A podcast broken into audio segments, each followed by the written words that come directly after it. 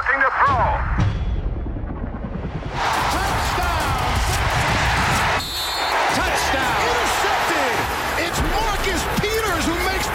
Máximo avance. ¿Cómo están? Qué gusto, qué gusto saludarnos. Aquí andamos como todas las semanas en este espacio de máximo avance de la Octava Sports también, así como con sus amigos de Reacción en Cadena, para platicar largo y tendido de lo que nos dejaron estos juegos divisionales. Todo listo para las finales de conferencia. Tres juegos nos quedan ya de la NFL y también eh, camino a este Super Bowl, ya lo sabe, con el mejor equipo de máximo avance. Coach Manja, ¿cómo estás? Qué gusto saludarte. ¿Qué tal, Enrique? Pues aquí sobrellevando después de la tristeza, después, bueno, lo bueno es que hay un mañana, siempre hay un mañana y el próximo sí será nuestro año. No importa que vengan 27 años de, perdón por decirlo, de mamarrachadas, por no decir mamada. No, no, no, coach, yo me iba a poner otra vez mi gorra de los vaqueros, pero qué bajón tan, tan, tan poderoso nos, nos aplicaron los 49ers, ¿no? O sea, porque ¿sabes qué? Yo no sé si, si a ti te pasó, pero como que nunca, nunca supiste, con tú y que tenías todo el manejo del juego, tuviste una primera mitad poderosa, sabías que en cualquier momento, o sea, vamos, no hubo ese momento en sabes que Dallas iba a ganar el juego. No, no, no sé si realmente existió, o sea, es increíble, más allá de Dak Prescott y, más allá de culpar a un pateador, creo que Dallas como tal eh, viene una lesión que, termina pesando, pero pues no sé, o sea, ni Lam, ni Ezequiel, ni, nadie, ¿no? Más hasta la defensiva se terminó, se terminó todo, lo que han hecho en la primera mitad, muy pocas yardas recibidas. De pronto, pues bueno, terminaron recibiendo todas las yardas, había así por haber, ¿no? Pero bueno, va, a ser un podcast de donde nos tendremos que purgar, mi querido Coach Manta. Así, así va a tener que ser, porque sí, comparto rápidamente, nunca se sintió un equipo con confianza de ganar el partido, al contrario, siempre se sentía el, el temor a que San Francisco iba a ganar en cualquier momento. ¿Cómo estás, Poncho? El, staff. ¿Qué tal, qué tal, Enrique? Es que hoy, hoy no vino este Arturo, porque me dijo Manja que si venía Arturo, que ni tú ni él se iban a meter al podcast, porque iba a estar burlándose, burlándose todo, eh, todo este espacio que tenemos. Así que me dijo, ¿por qué no le entras tú? Y aquí estamos. Mira, al final del día sí duele perder contra un archirrival, pero el acerero a callar, ¿no? O sea, oye, el acerero no, el acerero no tiene, no tiene vela, exacto, ¿no? No, no. Pero bueno, si les parece, vamos con los temas que hemos preparado en este espacio semanal que nos gusta con el equipo de Máximo Avance. Máximo Avance. Y comenzamos, ¿no? Porque una semana en donde Allen Hurts es el nuevo Michael Jordan. A ver, platícame eso, Poncho. A ver, ayúdame a entenderlo. Pues es que es una locura porque, mira, ni siquiera son los mismos deportes, pero después de que Eagles tuvo el resultado más abultado de esta ronda de divisional. Sale el head coach de, Eagles, Nick eh, Siriani, a decir ahora que es un gran elogio, pero que tiene que decirlo porque su coreback es como Michael Jordan. Es como tener allá afuera a Michael Jordan y que ese es el respeto mínimo que puede mostrarle porque puede comparar su habilidad para estar en el campo con un tipo como Jordan, que lidera, que le da calma al equipo, y que juega un gran fútbol americano, que es muy duro y que para él nadie ha jugado mejor que, que él en este año. Y puede estar en lo correcto, puede ser que nadie haya jugado mejor fútbol americano que Jalen Hurts, aunque ahí pongo el asterisco porque Patrick Mahomes también ha tenido una temporada fabulosa y son los dos favoritos para llevarse el MVP en esta temporada. Pero compararlo con Michael Jordan, Tal vez compáralo con una temporada de Michael Jordan. Realmente compararlo con alguien que está en la mesa de la plática del mejor deportista de la historia, me parece que ¿Sabes qué es lo más lamentable? Perdón, pero no es un comentario. Es que el jefe de información de este espacio, es decir, Ponchito Galindo, cayó en el juego, mi querido coach Manca. Mordió eso es lo más lamentable, eso es lo más lamentable, que Poncho y, la, y mucha gente sí lo cree y es un insulto para para Michael Jordan y es un insulto también para Jalen Hurts. O sea, ¿en qué, ¿en qué mundo vive el equipo de las Águilas de Filadelfia por una temporada buena que han hecho tanto Siriani como Jalen Hurts en sus vidas? En sus vidas es la única temporada buena que han tenido y ahora ya se sienten a la altura de Michael Jordan. Se están volviendo locos los Águilas de Filadelfia y a ver si eso no les cuesta contra los Niners. ¿eh? Ahora, a mí sí me gustaría, coach, y, aprovechando el tema de Filadelfia, porque fue muy fácil, la verdad es que los gigantes no presentaron resistencia. De hecho, yo fue de los cuatro juegos el, el, más sencillo, ¿no? Además, le sumas la semana de descanso. De pronto toparte con un equipo enrachado en donde hay que irnos a tres meses atrás para ver la última derrota de San Francisco, está canijo, ¿eh? Sí, iba a ser, iba a ser muy, muy interesante ver cómo enfrenta a Filadelfia a realmente un equipo bueno, ¿no? Se enfrentaron a los, a los gigantes que no tenían nada y, simplemente fue el trámite, pero San Francisco, equipo enrachado, equipo poderoso y equipo que también está armado para llegar al Super Bowl. A ver si las Águilas de Filadelfia logran, logran eh, establecerse como ese equipo que ahora piensan que son.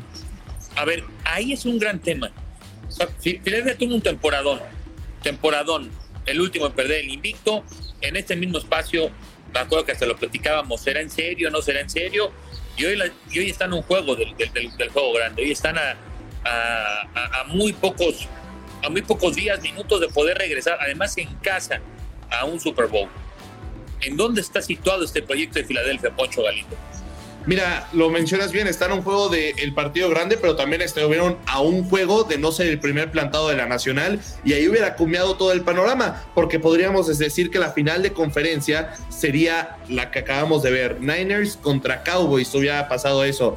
Yo no le voy a quitar mérito a Filadelfia y a lo que hicieron en esta gran temporada y aparte Jalen Hurts viene demostrando un buen nivel desde la temporada pasada, algo diferente en Filadelfia, un equipo que alguna vez trató de llegar a playoffs y tuvieron mucha confianza, pero no tenían receptores, jugaban con receptores colegial, eh, colegiales literalmente, gente que nadie conocía y ha sido diferente, ha cambiado la situación para Filadelfia y quieren volver a estar en un Super Bowl.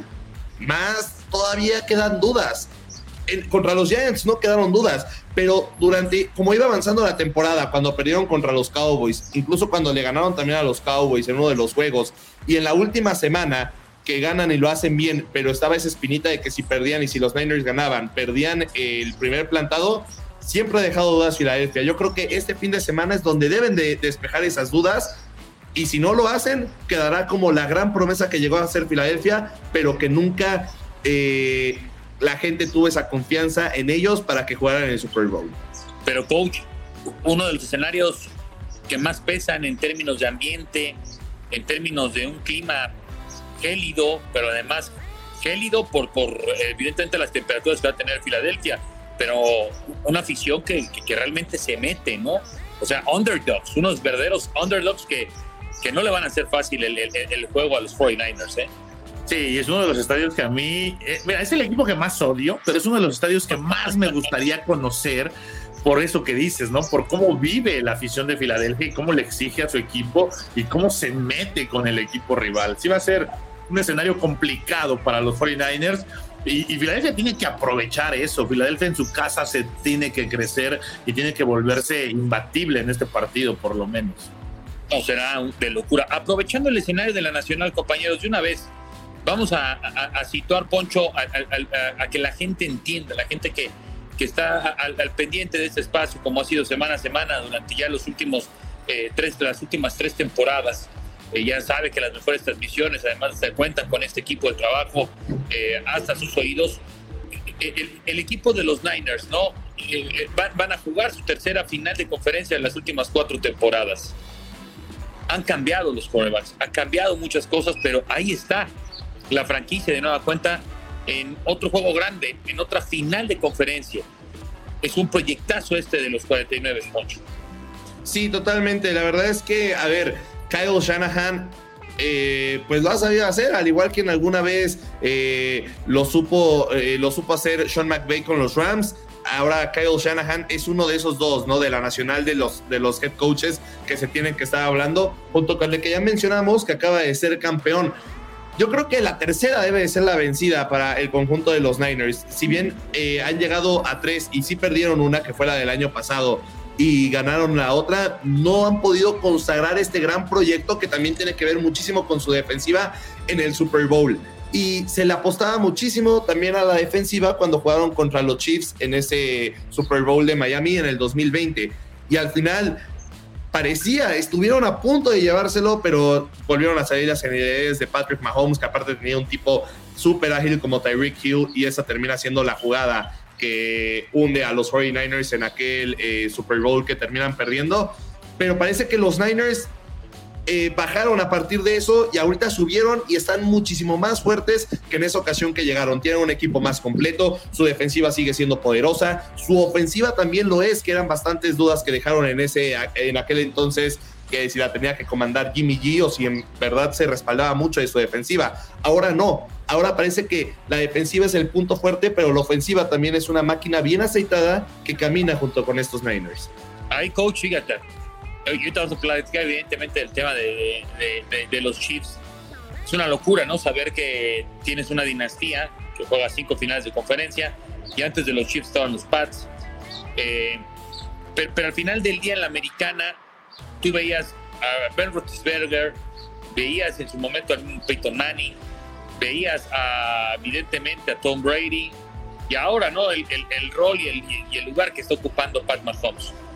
La Nacional es una, es una ensalada de emociones, ¿no? No hay, proyecto que, que comande, ¿no? O sea, el año pasado estaban los Rams, Filadelfia hace cuánto, Atlanta, también no hace mucho, ¿no? En la famosa final que pierden con una de las principales ventajas que se que se han perdido todos los tiempos de un Super Bowl, pero la Nacional le ha costado en esta etapa, justamente cuando veníamos de aquellas épocas de los vaqueros, de los 49ers, 80s, 90s, alcanzando a lo mejor por ahí raspar la última colita de, de, las cabezas de queso de los Packers.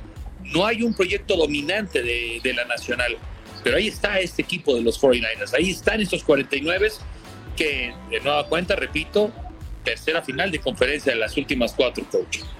Sí, y es el que más se acerca a eso, porque eh, pues los Rams fueron campeones el año pasado y esta temporada ni, ni, siquiera figuraron.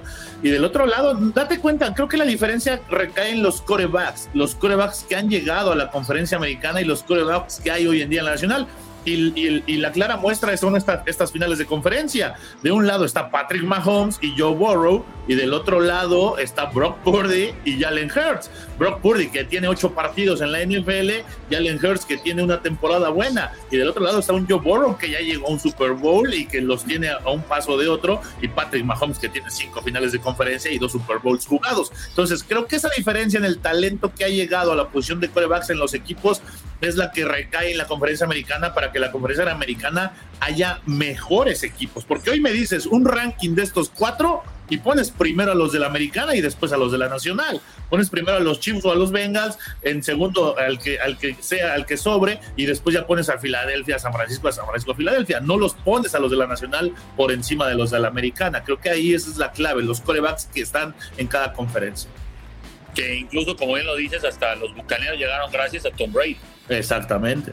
¿No? Eh, esto que hablas, ¿no? Para, para un tema de la nacional. Ahora, entrándole al tema, compañeros, que sigue.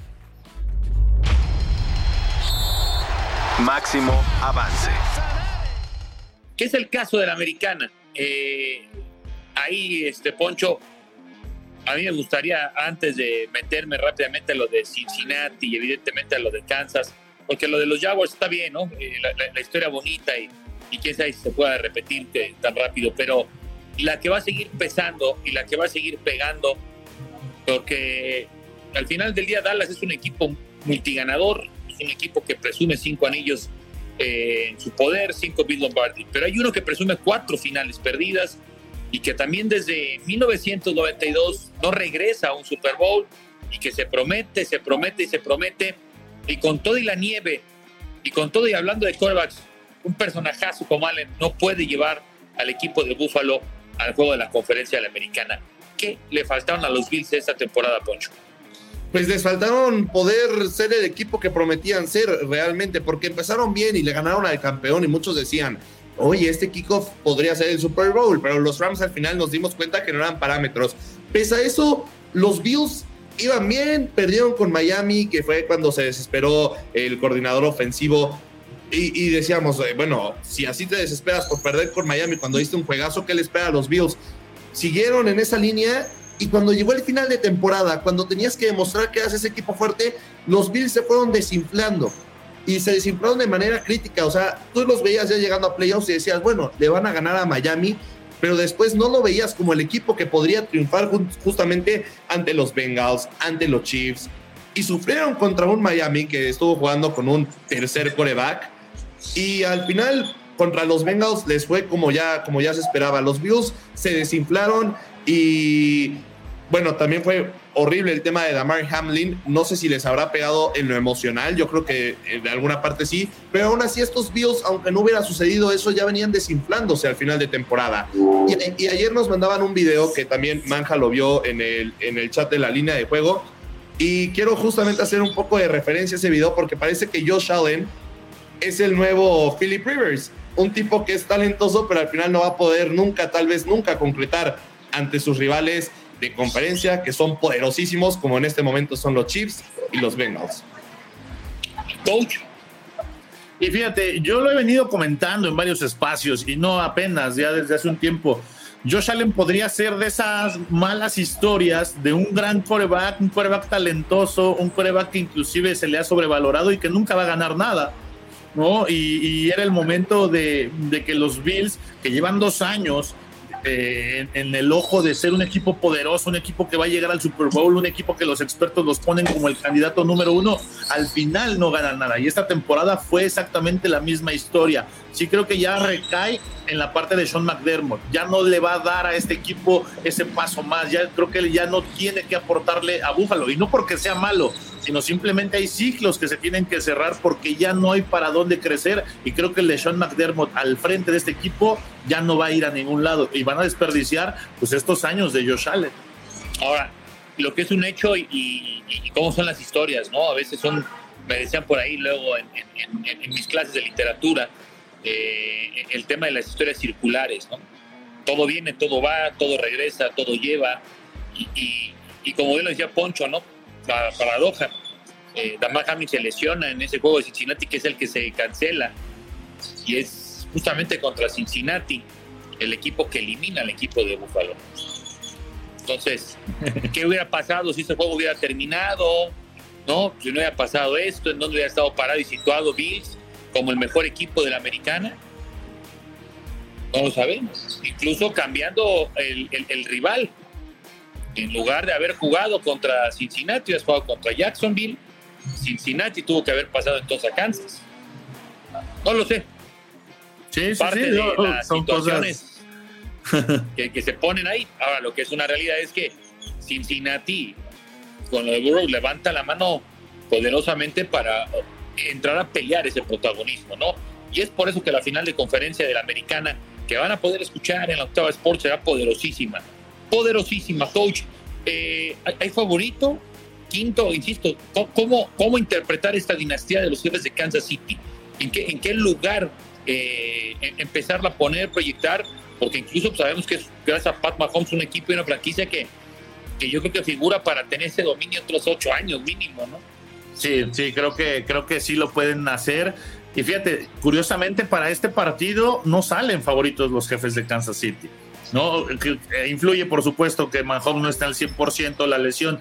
Ellos salen como underdogs en su casa y siendo esa dinastía. Yo creo que se le está faltando un poco al respeto a, los Kansas City Chiefs en este juego particularmente, pero yo sí los doy como favoritos. Para mí sí Mismo juego que perdieron el año pasado.